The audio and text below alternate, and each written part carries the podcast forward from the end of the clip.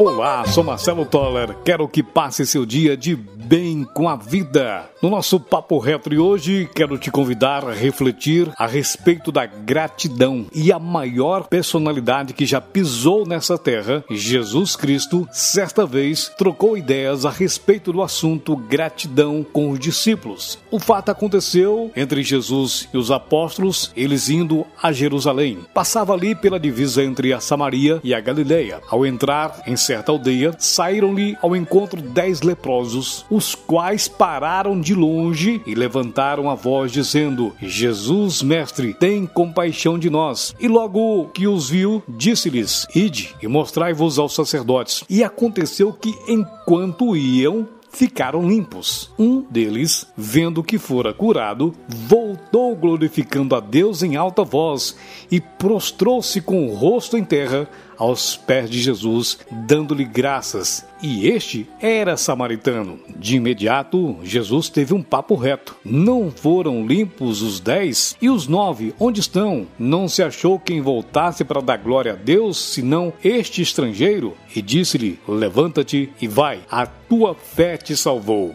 Você que está acompanhando este podcast, essa passagem bíblica relata o fato acontecido, mostrando um dos maiores defeitos do ser humano. É a tal da ingratidão. Todos nós somos ingratos, em maior ou menor grau. Digo isso sem medo e me incluo entre os ingratos. Sabe por quê? Porque o simples fato de estar vivo, ainda mais nesse tempo de pandemia que assola todos os países do planeta Terra, já é motivo mais que suficiente para para todos nós darmos glórias a Deus. Por isso, pare de ficar reclamando que está faltando isso ou aquilo. Observe a sua vida, tudo que é, tudo que você tem. Você está, no dito popular, reclamando de barriga cheia. A personalidade de Jesus é bem enfatizada nessa passagem. A virtude de ajudar sem esperar nada em troca. As perguntas que Jesus fez ao samaritano não são para esperar ser elogiado, não são para passar na cara a cura feita aos leprosos, muito menos para resmungar. Ele fez essas perguntas para instigar os homens a pensarem sobre eles mesmos, sobre a maravilha que tinha acabado de conquistar